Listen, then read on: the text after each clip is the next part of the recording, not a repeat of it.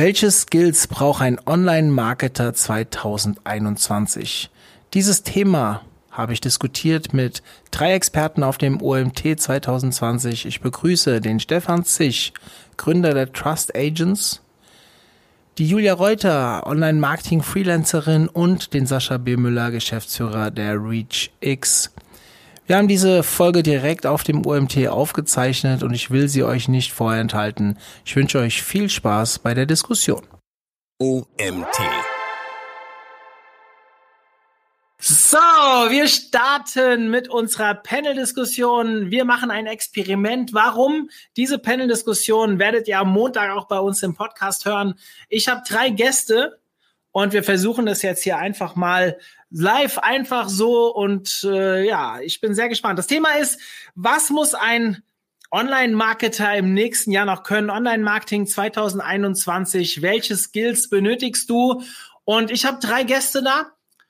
Ich fange mal mit der Dame in der Runde an. Wir haben die Julia Reuter, OMT-Botschafterin, Freelancerin, die schon bei uns Artikel und Webinare gehalten hat. Wir haben den Sascha dabei, mein Geschäftspartner, Geschäftsführer von der Reach X und den Stefan Züch, der, was darf ich denn da jetzt aktuell sagen? Google äh, Search Konsolen Experte hat eben einen Vortrag beim OMT gehalten und aktuell genießt er das Leben, wie er uns gestern im Speaker Dinner verraten hat. Ja, ich steige direkt ein und stell die erste Frage, Stefan, an dich. Was muss ein Online-Marketer heute alles können, beziehungsweise im nächsten Jahr, und wie hat es sich deiner Meinung nach in den letzten Jahren verändert? Du hast gesagt, das ist eine Frage. Ich habe da mindestens drei Fragen rausgehört. Zwei waren äh, es ist halt super schwer. Ich glaube, diesen einen Online-Marketer gibt's nicht. Also es gibt ja ganz unterschiedliche Rollenbeschreibungen so ein Unternehmen. Der eine muss alle Kanäle bedienen, der andere ist ein Experte für einen einzelnen Bereich.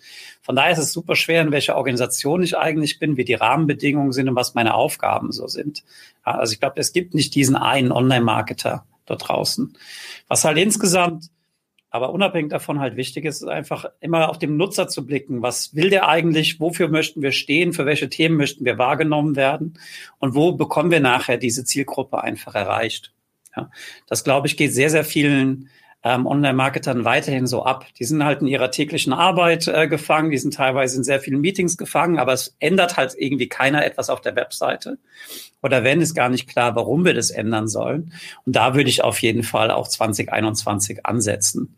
Also einmal zu klären mit den Kollegen, wofür möchten wir eigentlich stehen? Sind wir dafür gut genug? Und über welche Kanäle kriegen wir die Leute eigentlich bei uns auf die Webseite drauf?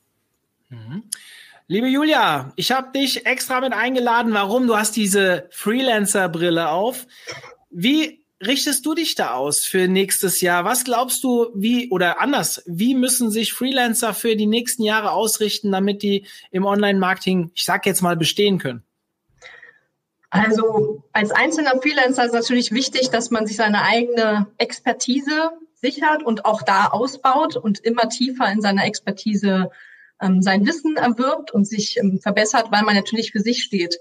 Ähm, auf der anderen Seite sehe ich auch, dass es extrem wichtig ist, sich gut zu vernetzen, weil ganz viele Kundenprojekte und Anforderungen brauchen natürlich ähm, das komplette Online-Marketing.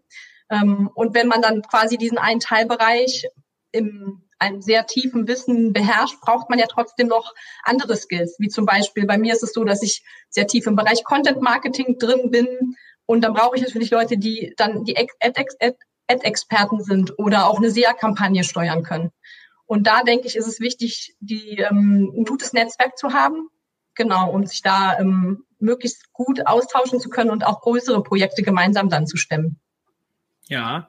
Sascha, agenturseitig, wie würdest du die Frage beantworten? Ähm, ja, ähnlich wie die beiden Vorredner schon. Ähm, persönlich bin ich ja ein bisschen Freund von dem äh, Modell des T-Shaped Marketers, also in so einer T-Form, wo man sagt, man hat äh, sehr, sehr breites Wissen in vielen Disziplinen ähm, und geht dann, so wie Julias auch gesagt hat, äh, ins Social Media rein, ins Content Marketing rein und wird da richtig äh, ein Experte äh, anknüpfen, auch zu Stefans Vortrag äh, zur Search-Konsole, vielleicht zu sagen, SEO ist dann wirklich in der Search-Konsole äh, der Experte, der kennt sich mit Featured Snippets aus, etc. Ähm, also da wirklich fachlich ganz, ganz stark sein.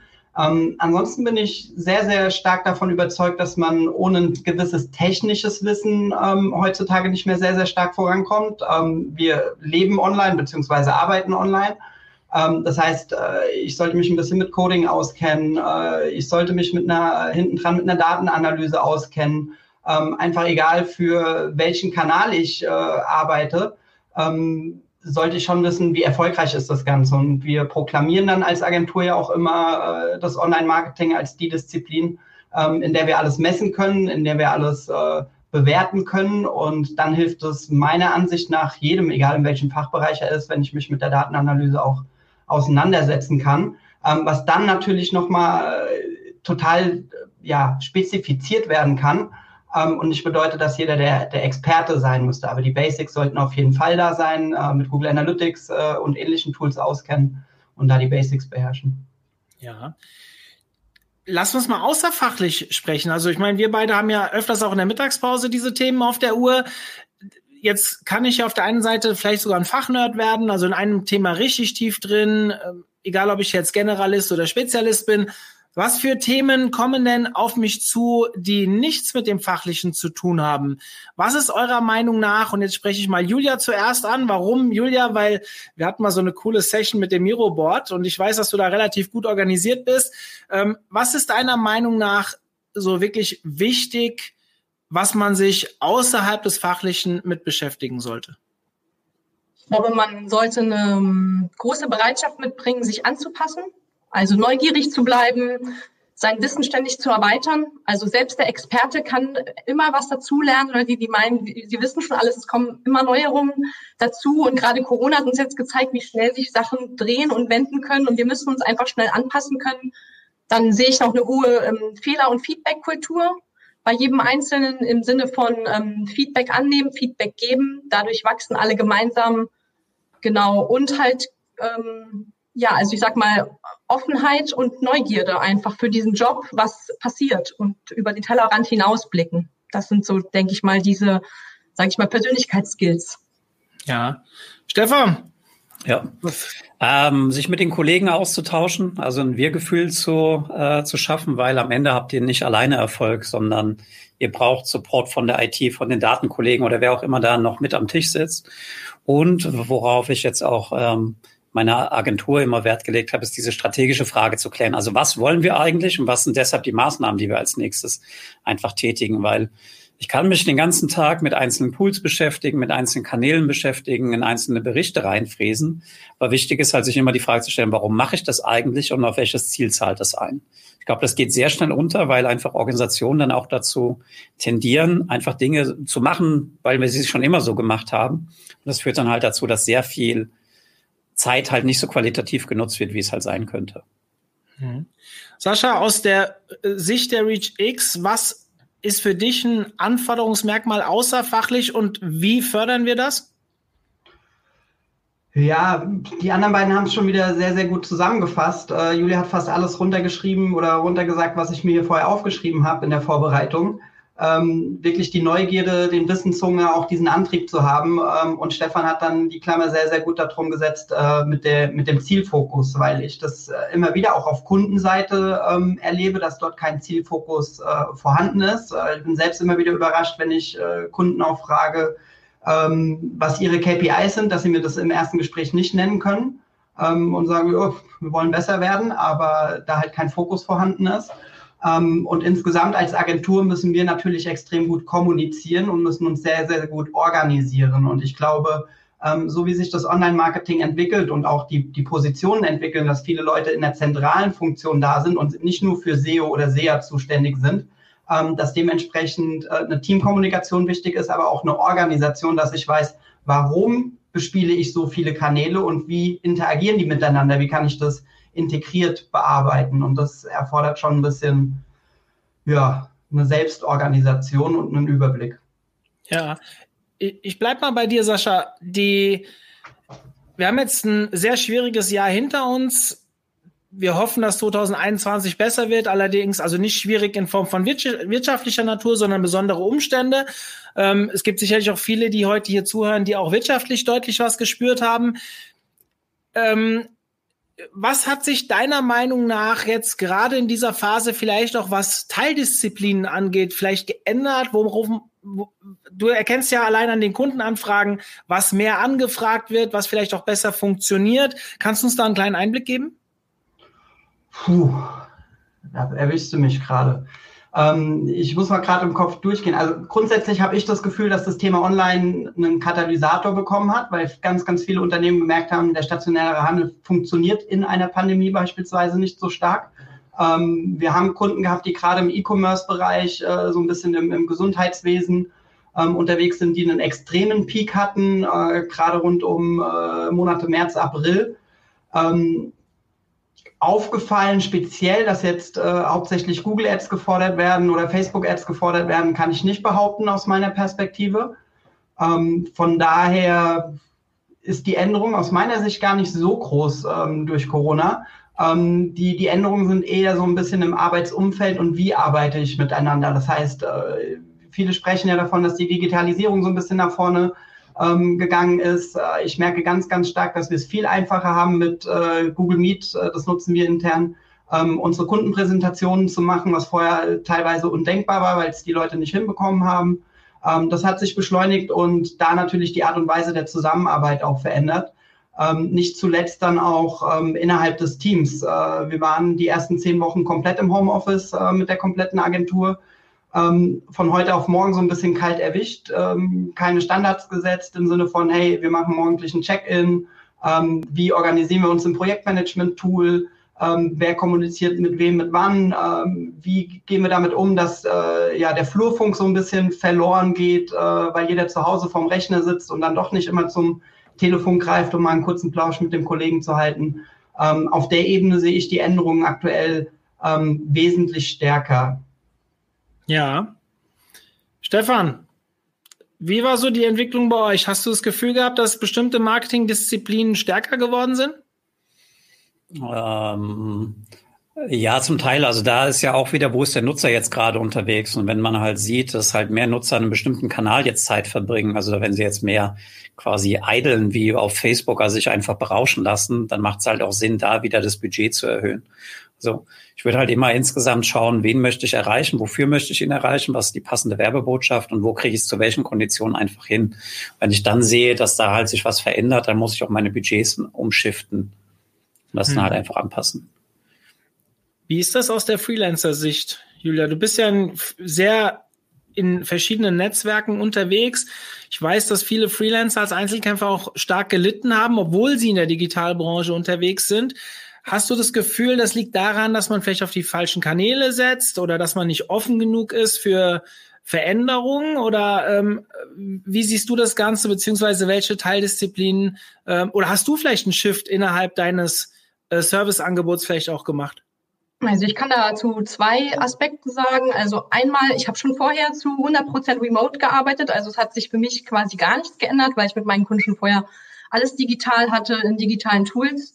Ähm, was sich aber jetzt extrem ähm, für mich herauskristallisiert hat, ist, dass alle die, die jetzt schon in der Sichtbarkeit waren, schon vor Corona und auch schon, sage ich mal, eine Community aufgebaut hatten, einfach viel schneller ihre, ihre Angebote im Digitalen dann auch platzieren konnten. Und alle die, die da noch, sage ich mal, ein Gap hatten und keine große Community hatten, es natürlich viel schwieriger, ihre Zielgruppen auf einmal zu erreichen und das Analoge ins Digitale zu switchen. Also das sehe ich auf jeden Fall, waren die natürlich im Vorteil, die sich da schon was aufgebaut hatten an Sichtbarkeit, an ähm, einer Community, wo man schnell dann über den Instagram-Kanal sagen konnte, guck mal, unser Angebot gibt's jetzt auch digital. Also da gab es, glaube ich, einen Switch und alle die, die vielleicht jetzt auch Probleme hatten, das war ja auch sehr stark branchenabhängig. Ne? Also wer vorher vielleicht sich auf Künstler oder ähm, Events spezialisiert hatte, dann brach das weg, ohne das, ohne ein Zutun. Ne? Also ich glaube, da, wer sich dann auch da was schnell entwickeln konnte. Also aktuell hab, ist es wirklich so, ich habe teilweise, ich war bis, bis März bin ich quasi ausgebucht und habe sehr viele Anfragen, gerade für Content Marketing, weil jetzt viele versuchen, dieses Gap zu schließen im Sinne von, wir brauchen eine Community, wir brauchen ein Netzwerk und wir müssen unsere Produkte digital abbilden und ähm, dann doch einfach jetzt die Lücke schließen im Sinne von sichtbar bei Google und Co. Ja. Ähm, sehr cool. Hier läuft gerade eine Poll. Ähm, Ihr könnt die mal beantworten. Ich versuche die für den Podcast extra ein bisschen mit zu ähm, moderieren. Wir tauschen uns unternehmensintern kanalübergreifend regelmäßig oder unregelmäßig aus. Haben wir Ergebnisse, Stefan? Du bist stumm. Ja, immer diese Technik. Also äh, drei Viertel sagen, dass sie sich regelmäßig austauschen. Das ist auf jeden Fall cool. Ich hoffe, dass es eine ehrliche Antwort ist, weil ich kenne halt sehr, sehr viele Unternehmen, wo es einfach nicht ist. Da bin ich in meinem Kanal, gucke auf meine Ziele, auf meine KPIs und das war's einfach. Ja, ich würde gerne, ähm, ich merke ja die Diskussion, ich habe sehr viel über Teildisziplinen äh, sprechen wollen. Wir gehen aber immer so ein bisschen mehr auch auf diese Veränderung der Arbeitsweise ein. Deswegen breche ich jetzt mal meinen roten Faden hier durch und frage an dich, Stefan, was sind denn die Punkte, die du in dem veränderten Verhalten begrüßen würdest, dass sie bleiben? Hm. Eine sehr gute Frage, Mario. Äh, ich ich hoffe halt insgesamt, dass dieser strategische Fokus stärker reinkommt. Also, dass halt einfach klar ist, warum machen wir das? Und ist das, was wir machen, zahlt es auf das ein, was wir einfach erreichen wollen? Das hat jetzt nichts mit Corona zu tun, aber das ist halt etwas, was ich jetzt in der gesamten Agenturzeit und auch in-house halt immer erlebt habe. Dass halt jeder vor sich ein bisschen hinwurschtelt, jeder beschäftigt ist, aber halt nicht das macht, was wirklich das Unternehmen nach vorne bringt oder sehr konsequent auf die Ziele einfach einzahlt. Und wenn wir es halt schaffen, dass dort ein stärkerer Austausch überherrscht, dann glaube ich, ist die gesamte Branche nochmal einen Schritt weiter. Weil alle gucken halt, in Facebook müssen meine KPIs X sein oder da müssen die KPIs X sein. In meinem Gefühl ist es so, häufig ist der SEO der Einzige, der wirklich sich die Webseite anschaut und halt sagt, ist das gut, was hier passiert? Und was muss ich von dieser Seite aus als nächstes verlinken oder so? Also was ist der, der nächste Schritt oder was passiert vorher? Also diese beiden Fragen, was passiert vorher und was passiert nachher, sind halt insgesamt sehr, sehr mächtig im Online-Marketing, um sich halt die Frage zu stellen, was will die Zielgruppe eigentlich? Was tut sie? Was sind auslösende Events, die dazu führen, dass eine Suchnachfrage besteht oder dass ich etwas zeigen sollte? Und was ist letztendlich das, was ich dann als nächstes auf dieser Webseite vorschlage? Und was passiert damit einfach? Eine sehr freie Antwort auf deine Frage. Ich hoffe, es ist trotzdem einigermaßen. Ja, ähm, ich äh, ruder trotzdem, also klar, jeder Aspekt, jede Sichtweise hilft uns vielleicht auch andere, auf andere Ideen zu kommen. Sascha, ich möchte die Frage trotzdem nochmal zurückrudern. Also, wenn du jetzt heute entscheiden könntest, die Entwicklung der letzten, jetzt muss ich rechnen, acht Monate, was würdest du gerne behalten und was soll am besten wieder zurückkommen?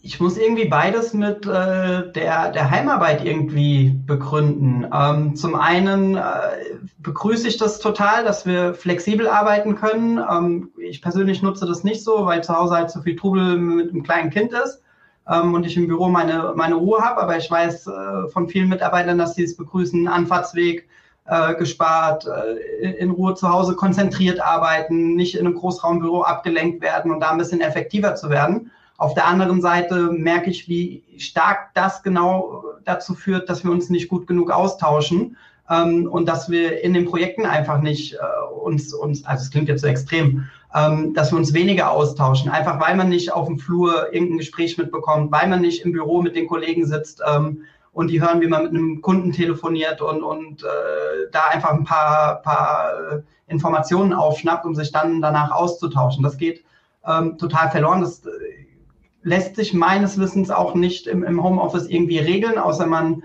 fängt an, alles stupide zu, runterzuschreiben und zu dokumentieren, was total ineffizient ist, meiner Ansicht nach. Ähm, deshalb so ein bisschen eine, eine Mischung aus beiden. Es hat wie immer Vor- und Nachteile. Und wenn das gut dokumentiert ist und, und gute Standards gelegt sind im Unternehmen, kann das schon helfen, effektiver zu werden und besser zu werden. Ja. Julia, du hast gesagt, für dich hat sich nichts geändert äh, in deiner Arbeitsweise. Was mich aus, aber mal interessieren würde, hat sich denn bei deinen Kunden etwas geändert, was dich positiv oder negativ beeinflusst hat? Also hast du das Gefühl, dass der Informationsaustausch besser funktioniert hat oder vielleicht auch schlechter oder irgendetwas anderes, was sich entwickelt hat, wo du jetzt vielleicht deinen Kunden raten würdest, das macht mehr davon oder das bitte ändert das wieder? Also was auf jeden Fall zu sehen ist, dass Kunden sich ähm, viel schneller darauf einlassen, auf Digi also in digitalen Tools zu arbeiten, um das Digitale anzunehmen. Meine Kunden waren schon vorher sehr, sehr digital unterwegs. Ähm, ich glaube auch dieses ganze Thema Regeln für die Kommunikation, für die digitale Kommunikation und ähm, Chatregeln richtig zu beherrschen und auch ganz klar zu gucken, jedes Ziel auf einen ausführbaren Task runterzubrechen. Und da gemeinsam, sage ich mal, Regeln zu finden, ist auch sehr hilfreich. Und was ich auch noch gern so als Impuls reingeben würde, ist dieses ganze, ähm, dass, dass Unternehmen oder Kunden sich halt öffnen oder auch vor allen Dingen Unternehmen öffnen, auch mit ähm, Freelancern zu arbeiten. Weil ich glaube, dieses ähm, freie Mitarbeiter, also ich habe schon oft gehört, die besten Leute kann man teilweise gar nicht mehr einstellen, gerade wenn es jetzt auch in den richtigen Bereich der Programmierer oder so geht. Ähm, und da sich jetzt, glaube ich, auch durch diese Krise oder durch die Veränderung haben viele Unternehmen jetzt sich auch viel mehr geöffnet und hätten jetzt auch die Möglichkeiten, auch mit Vereinen zu arbeiten, indem man die dann in die Tools mit reinholt und verknüpft und ins Team mit aufnehmen kann. Das, denke ich, sind so Sachen, die positiv sind und wo sich auch vielleicht dann ganz neue Wege auftun für viele, die jetzt noch im Angestelltenverhältnis sind, da auch mal neue Wege zu gehen. Ja. Ich würde gerne mal ein bisschen mehr in das Thema Ausbildung reingehen. Also jetzt haben wir darüber geredet, wie muss ich mich 2021 aufstellen. Es gibt ja jetzt auch ein paar Leute, die zuhören, die noch relativ am Anfang stehen und vielleicht auch noch grundsätzliche Entscheidungen für sich treffen, angefangen von Praktika über Trainee, über Uni-Ausbildung. Sascha, wenn du heute jemanden empfehlen müsstest, der wirklich ganz am Anfang steht, wie er am besten und am schnellsten in das Thema Online-Marketing reinkommt, würdest du ihn den Gang an die Uni empfehlen oder vielleicht eine Trainee-Ausbildung oder gibt es sogar irgendeine ganz andere Form, die du ähm, empfehlen würdest? Ähm, als allererstes würde ich natürlich mal sagen, beim OMT vorbeizuschauen. Ähm, nee, Spaß beiseite. Also ich bin sehr, sehr großer Verfechter davon, dass ganz, ganz viel Wissen mittlerweile frei verfügbar ist, gutes Wissen frei verfügbar ist, sei es beim OMT, sei es auf YouTube, sei es in Blogs ähm, etc. Ähm, ich selbst habe da sehr, sehr viel drüber gelernt in den letzten Jahren, ähm, mich da weiterentwickelt und ähm, dementsprechend äh, bin ich sowieso jemand, der sehr, sehr ähm, nah an der Praxis ist, äh, nie ein sehr großer Theoretiker war ähm, und äh, durch meine Erfahrung als, als Dozent auch an der Hochschule in Darmstadt, ähm, ja, bin ich so ein bisschen von der Uni abgekommen. Das heißt, äh, die Einblicke, die wir bekommen, die die Studis dort lernen in einem dreimonatigen SEO-Projekt etc., die helfen nicht gut genug ähm, und teilweise sind auch die Auszubildenden ähm, dort nicht gut genug, weil die Fachkräfte halt im Unternehmen gebunden sind und nicht an die Uni gehen zum Lehren. So dass jemand direkt ins Unternehmen einsteigen könnte oder bei uns in die Agentur kommt. Ähm, wir selbst äh, arbeiten da mit einem dualen System, ähm, haben jetzt sechs ähm, junge Leute, die in dreieinhalb Jahren dual studieren. Das heißt, sie gehen an die Uni ähm, eine Woche, sind eine Woche bei uns im Unternehmen. Ähm, frei raus, wenn ich es mir aussuchen könnte. Ich würde äh, dazu raten, ein komplettes Traineeship zu machen und die Uni ein bisschen zu skippen. Ähm, Jetzt ist das Thema bei der Uni immer so, dass sie traditionell, äh, wir kennen das von unseren Eltern, Großeltern noch, äh, Bub, mach ja eine gescheite Ausbildung und dann hast du einen Abschluss und äh, irgendwas muss ja aus dir werden. Ähm, den Vorteil hat die Uni natürlich noch. Ähm, Gerade im Online-Bereich sind mir jetzt keine Ausbildungen bekannt, äh, wo ich wirklich eine zertifizierte Ausbildung habe, wie es bei einem Bürokaufmann oder ähnliches ist. Das ist natürlich ein Risiko, was viele ähm, eingehen und, und heutzutage auch sicherlich von zu Hause noch beeinflusst werden. Ähm, selbst jetzt als Agenturleiter mit, mit 35 Mitarbeitern kann ich sagen, ähm, ich gucke nicht so stark auf die, die Infos, die äh, jemand da an der Uni gesammelt hat. Mir geht es eher viel darum, wie neugierig ist jemand, ist jemand wissbegierig, ähm, hat, er, hat er Bock auf die Sachen ähm, und, und zieht er sich auch eigenständig mal äh, Informationen mit rein, weil dann können wir als Agentur, ähm, ich will ja jetzt kein, kein Loblied auf die Agentur singen, aber das ist halt mein Einblick, den ich habe, ähm, können wir mit ganz vielen Kundenprojekten, mit unterschiedlichen Kundenprojekten einfach sehr, sehr breite Einblicke geben ähm, und sehr schnell ins Praktische übergehen, sodass ich glaube, wenn man zwei Jahre ein Trainee durch hat, ähm, wesentlich mehr gelernt hat als äh, in drei Jahren Uni, wenn man es auf die Perspektive runterbricht, äh, im Online-Marketing gut voranzukommen.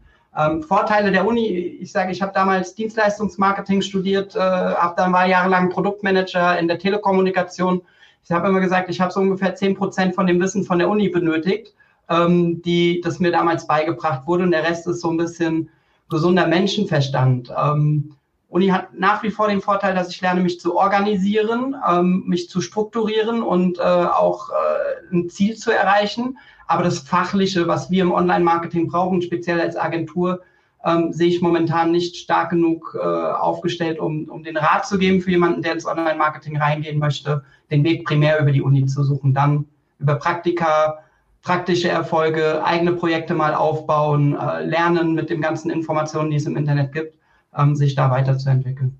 Ich habe irgendwann mal vor schon Jahre her mittlerweile gehört, das Online-Marketing ist die bestverdienste Quereinsteigerbranche der Welt. Das liegt natürlich auch daran, dass die Ausbildungskonzepte noch nicht da waren, aber man muss sich ja nur mal anschauen, wenn wir jetzt so die führenden Online-Marketer in Deutschland sich angucken, führend, das klingt so blöd, ja, sind alle, äh, jeder, es gibt auch viele gute Leute, die sich nicht gut verkaufen, die hat man nicht so auf dem Radar, aber wenn man so guckt, wo die herkommen, die haben ja teilweise das alle gar nicht gelernt. Stefan, deine Meinung zu dem Thema? Ja, am liebsten hatte ich immer die Leute, die einfach gesagt haben, ich habe mein eigenes Webprojekt und habe dann einfach über die Praxis die Erfahrung gesammelt. Also meine Mitarbeiter haben mich mal gefragt, wie viel Zeit hast du denn reingesteckt, um die ganzen Sachen zu lernen? Da habe ich gesagt, ich kann es dir gar nicht sagen. Ich habe irgendwie in der Anfangszeit Google Analytics bei mir auf der privaten Webseite installiert, ähm, um es einfach halt auszutesten oder habe mich dann mit SEO beschäftigt, mit SEA beschäftigt und so weiter. Also wenn man das mit einer Leidenschaft macht, also erstmal ein eigenes Projekt aufzusetzen, ist das immer super, super cool. Ansonsten ist bei uns auch der Einstieg dann über ein Traineeship gewesen. Ja, dass man halt sagt, wo möchtest du eigentlich hin, in welche, äh, wo soll die Reise hingehen und dann die Person halt ausgebildet hat. Ja, es gibt mittlerweile Ausbildungsberufe, glaube so Kaufmann im E-Commerce, das kann auf jeden Fall ganz hilfreich sein. Ansonsten Traineeships, eine Agentur würde ich jedem ans Herz legen. Uni kann auch funktionieren.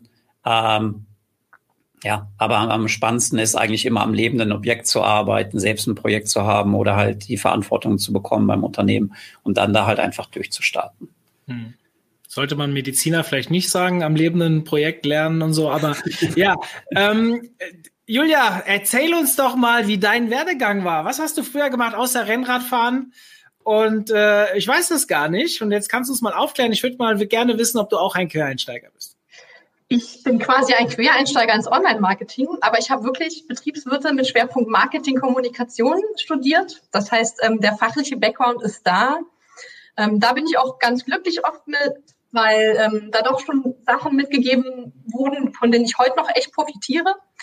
Ähm, das war aber auch ein sehr praxisbezogenes Studium, ähm, was auf Agenturen ausgerichtet war, weil für mich war klar, ich will die Agenturwelt. Genau. Aber ich würde trotzdem sagen, das Praktische ist quasi unersetzbar. Also das sehe ich, glaube ich, auch die Hürde gerade für Unternehmen, auch für die Stellenausschreibungen. Also was ich da teilweise lese, wie die Anforderungen sind, ähm, es ist unheimlich schwer. Da wird auch die eierlegende Wollmilchsau gesucht. Und aus der Stellenbeschreibung heraus lese ich, dass derjenige, der sie geschrieben hat, eigentlich überhaupt nichts über diesen Beruf weiß. Und ähm, da, glaube ich, ist gerade noch diese Hürde, dass es keine wirklich anerkannten Abschlüsse gibt und dass Unternehmen sich da unheimlich schwer tun, ähm, diese Stellen richtig zu beschreiben. Oder auch dann landen bei mir ganz oft Anfragen, die ganz gar nicht zu mir passen quasi, weil die Person halt denkt, ja, Online-Marketing oder macht irgendwas mit Internet, aber es passt halt gar nicht zu mir, weil das gar nicht dieser Bereich ist. Also die Leute, die sich nicht so tief mit unserem Thema beschäftigen, haben es, glaube ich, sehr schwer zu verstehen, wie komplex eigentlich der Job ist oder was für unterschiedliche Anforderungen es gibt. Es gibt ja den sehr analytischen Typ, der dann, sage ich mal, ähm, analytisch arbeitet und es gibt auf der anderen Seite die, die auch sehr kommunikativ sein müssen. Da wird dann oft ein Journalist gesucht, aber auf der anderen Seite brauchst du da eigentlich gerade für Social Media, für die Gestaltung eigentlich auch wieder jemanden, der vielleicht Werbepsychologie versteht, weil du einfach wissen musst, wie ein Plakat funktioniert und das dann auf eine Ad umlegen kannst. Also ich sag mal, die Skills, die du wirklich brauchst zu definieren, das ist, glaube ich, nochmal eine Herausforderung für Unternehmen heutzutage, um einen guten Online-Marketer für sich zu finden.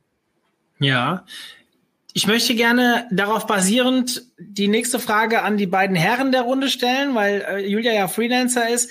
Wie muss ich mich denn als Arbeitgeber jetzt positionieren? Jetzt haben wir geraten, praxisorientiert. Der eine oder andere kriegt das vielleicht von alleine nicht hin. Muss ich vielleicht auch als Arbeitgeber, sei es jetzt Agentur, wie äh, ihr beide es gemacht habt, oder äh, vielleicht auch als ähm, Inhouse, also ein, ein Unternehmen, eine Brand, die halt Inhouse Mitarbeiter einstellt, muss ich vielleicht so etwas auch an die Hand geben, dass diese Spielwiesen produziert werden, Sascha?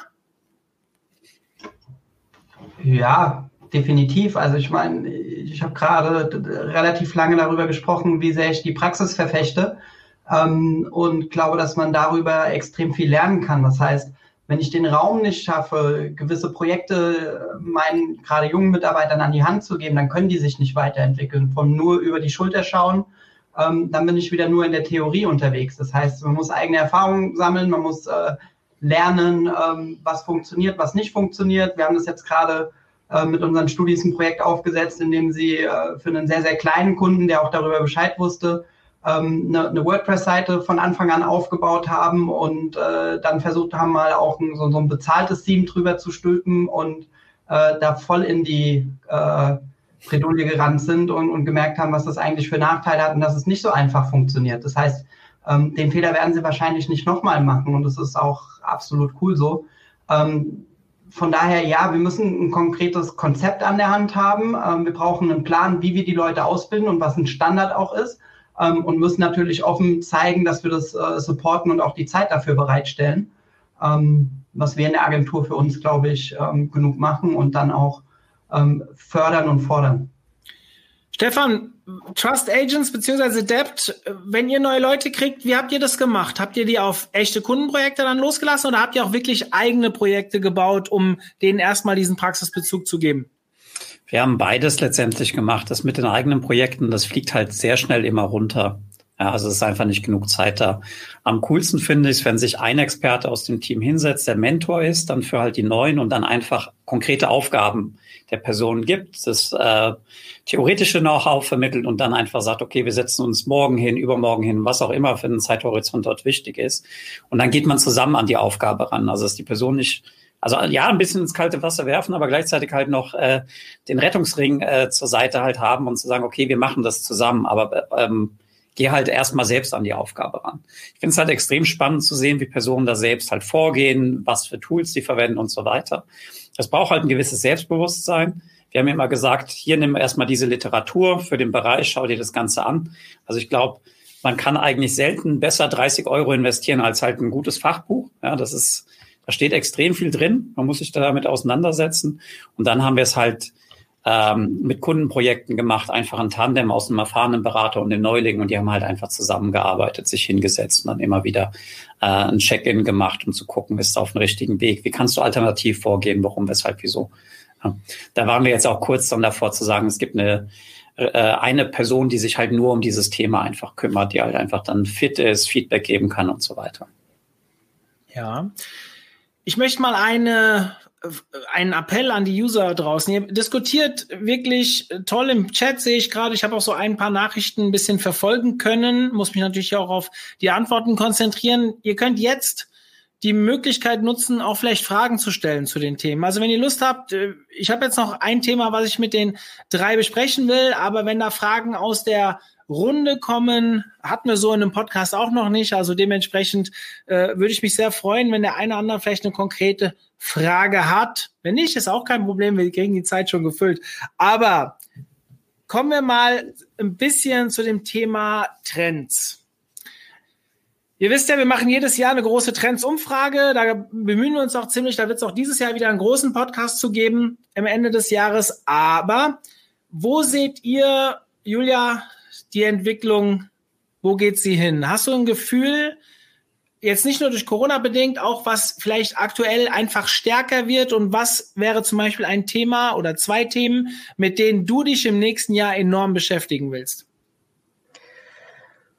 Ähm, ich kann mich da gar nicht so festlegen. Ich finde dieses Trendthema irgendwie gerade auch schwierig, ähm, weil es sind so Dauertrends. Ne? Also klar, Video, Video ist immer weiterhin Trend. Äh, ich will jetzt auch nicht TikTok sagen, weil irgendwie auch schon so ein ausgelutschter Trend. Guckt euch das an. Jetzt hat Instagram gerade zum Beispiel alles umgestellt und man hat jetzt plötzlich Reels unten in der Bedienleiste. Und klar, man testet und probiert es aus. Ähm, mein Fokus liegt sowieso stark gerade auf äh, LinkedIn. Da gucke ich natürlich auch, wie die Entwicklungen sind. Und ja, ich würde mich nicht auf einen Trend fokussieren. Ich würde weiterhin offen bleiben, ähm, neugierig bleiben, im Netzwerk hören, was passiert, selber Sachen ausprobieren und ja, das wäre so mein, das ist auch mein Ziel für nächstes Jahr, da quasi weiterhin und vielleicht auch mal ein eigenes digitales Projekt ausprobieren. Also Thema Testen, das ist auch gerade ähm, bei mir. Ich versuche auch mal nach alles an meinen Sachen zu testen und wenn ich ja manchmal einen halben Tag brauche, um irgendeine Codezeile irgendwo reinzubekommen und mir dafür 100 Videos anzugucken, also ja, gucken, was gerade aktuell ist. Genau, das wäre so mein, ist mein Thema. Weiterhin wach bleiben.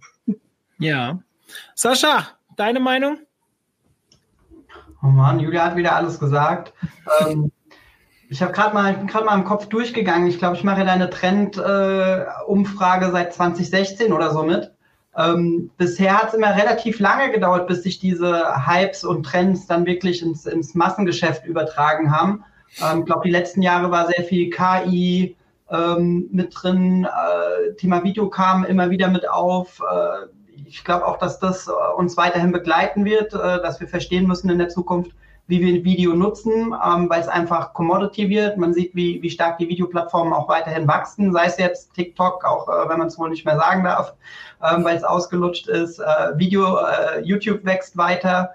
Ähm, alle Plattformen bauen Videoinhalte aus und äh, gerade die kreativen Leute da draußen, die dann die, die Inhalte auch erstellen, ähm, gehen sehr, sehr stark auf das Thema Video. Ähm, plus wir können das natürlich in alle Kanäle streuen, sei es SEO, sei es Facebook oder Social Media, sei es äh, in die bezahlte Werbung mit rein, ähm, auf der Landingpage zur Vertriebsunterstützung, im E-Mail-Marketing, in der Marketing-Automation. Äh, ich kann es überall platzieren und die Leute sind es mehr und mehr gewohnt, äh, Video auch zu kommunizieren, nicht zuletzt durch den technischen Fortschritt.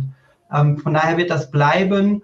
Ähm, dann habe ich mir überlegt, wenn ich mir was wünschen dürfte, äh, wäre es so ein bisschen in Richtung Marketing-Automation, dass sich das ähm, stärker durchsetzt, eine stärkere Segmentierung ähm, und eine stärkere datengetriebene ähm, Arbeitsweise im Online-Marketing. Aber ich glaube, das dauert noch ein bisschen. Also Marketing-Automation und Content-Marketing waren die Renner der letzten Umfragen. Da denkt man, Content-Marketing, ich kann es eigentlich schon gar nicht mehr hören. Aber es ist halt unglaublich wichtig. Auch da gibt es natürlich Veränderungen. Aber Marketing-Automation und Chatbots war ein großes Thema. Ich finde, Chatbots ist überhaupt nicht so, also es wird genutzt natürlich, aber ähm, hat sich bei weitem nicht so durchgesetzt, wie es angenommen wurde die letzten beiden Jahre. Stefan, wie siehst du es? Ja. Vielleicht bei den Chatbots, also es passiert halt sehr viel extrem plump immer, ja. Also ihr kennt ja auch diese Push-Notifications, die irgendwann kommen. So, ich gehe jetzt erstmal auf eine Webseite drauf, dann kommt dort oben, hey, willst du die Push-Notifications von uns haben? Wo ich mir denke, warum? Also ich habe euch noch nie kennengelernt, also warum sollte ich das denn machen? Also macht das überhaupt Sinn, auch den Chatbot direkt anzuzeigen oder macht das nicht Sinn, erstmal die Person kennenzulernen? Da sind wir so Richtung Marketing-Automatisierung dann halt mit drin. Dass ich halt sage, er hat so und so oft mit dem OMT interagiert, hat sich die Sachen angeschaut. Vielleicht schlage ich ihm jetzt vor, möchtest du Push-Notifications aus dem Bereich SEO dir anschauen oder hast du eine Frage dazu? Aber meistens ist es halt einfach, neue technische Lösung, ich baue das ein, das poppt auf, dann wird irgendwann gesagt, das funktioniert nicht. Aber es funktioniert halt deshalb nicht, weil sich keiner die Frage stellt, warum sollte der Nutzer oder was für einen Mehrwert hat denn der Nutzer genau in dem Moment von dieser Funktionalität? Und äh, muss ich vielleicht einfach den, den Rahmen verändern und dann das ausspielen, damit es überhaupt zu einer Reaktion halt führt?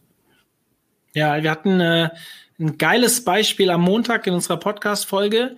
Da ging es um Chatbots bei einem ich weiß nicht mehr, ob es ein Schlüsselnotdienst war oder irgendein Sanitätshilfsdienst oder so, wo abends um elf die Chatbot-Nachricht rauskam, hey, du bist gerade auf meiner Webseite, ich bin noch im Büro, kann ich dir irgendwie noch kurzfristig helfen?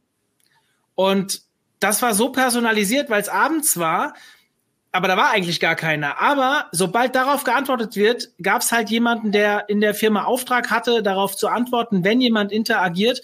Und die haben ihren Umsatz massiv erweitert. Ich glaube, er hat sogar eine Zahl genannt. Es hat unglaublich gut funktioniert. Und wenn man solche spezielle Fälle nutzt und sich anpasst und segmentiert vielleicht auch oder einfach im richtigen Moment die Leute anspricht, kann das schon ein richtig geiles Tool sein.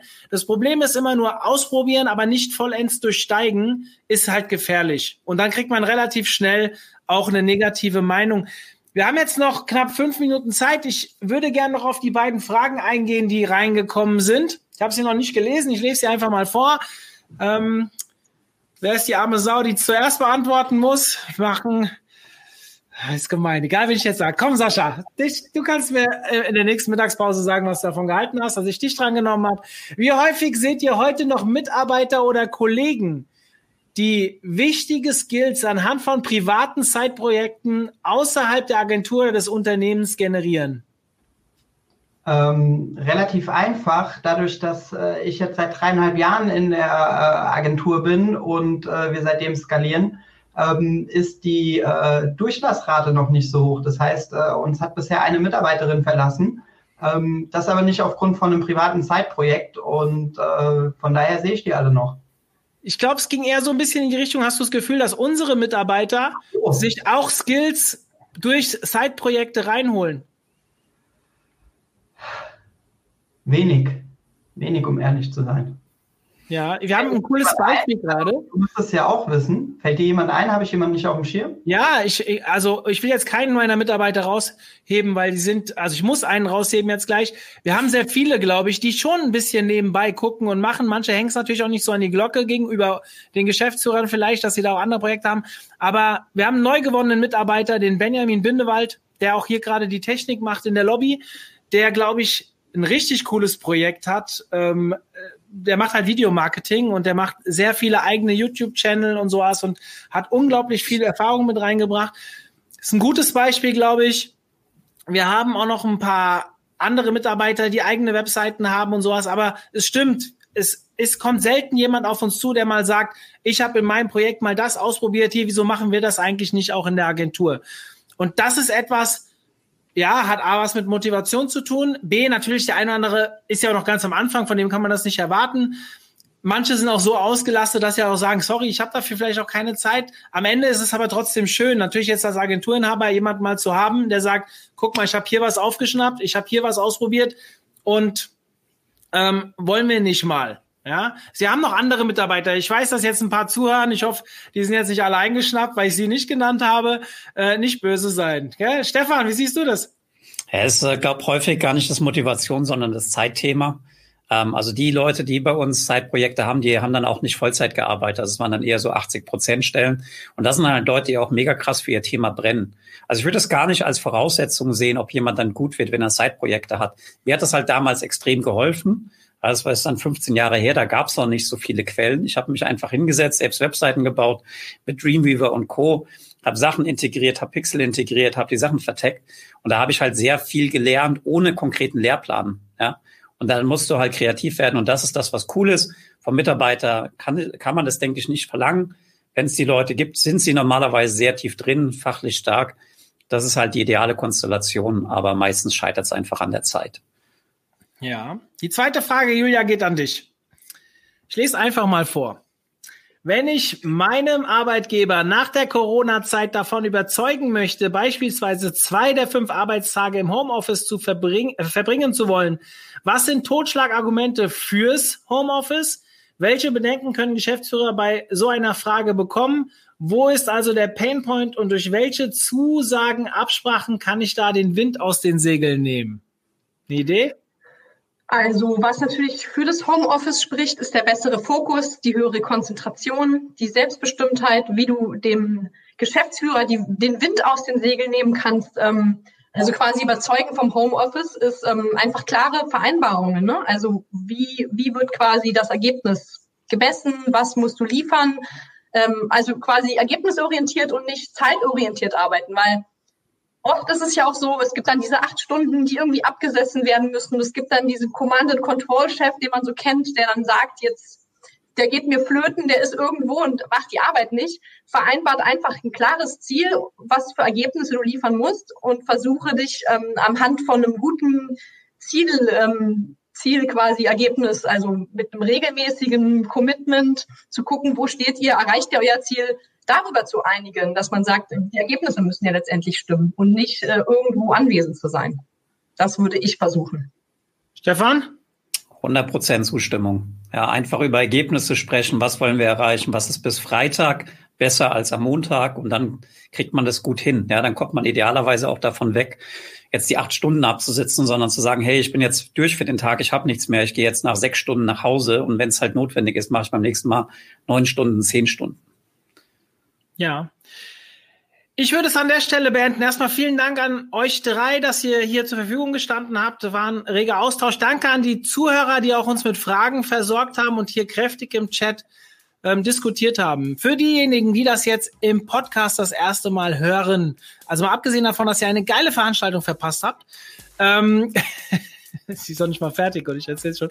Und ähm, ja, wenn ihr Fragen dazu habt, Ihr seht die Leute, ähm, die Speaker sind verlinkt hier unter dem Podcast und äh, ja, könnt ihr auch nochmal gezielte Fragen stellen. Vielen Dank, dass ihr dabei wart. Zum Ende dieser Folge will ich mich bei euch bedanken. Vor allem bei denjenigen, die uns unterstützt haben, die ein Ticket gekauft haben für die Konferenz. Es war eine wunderbare Veranstaltung. Wer hätte gedacht, dass eine Online-Konferenz ein derartiges Feeling auslösen kann?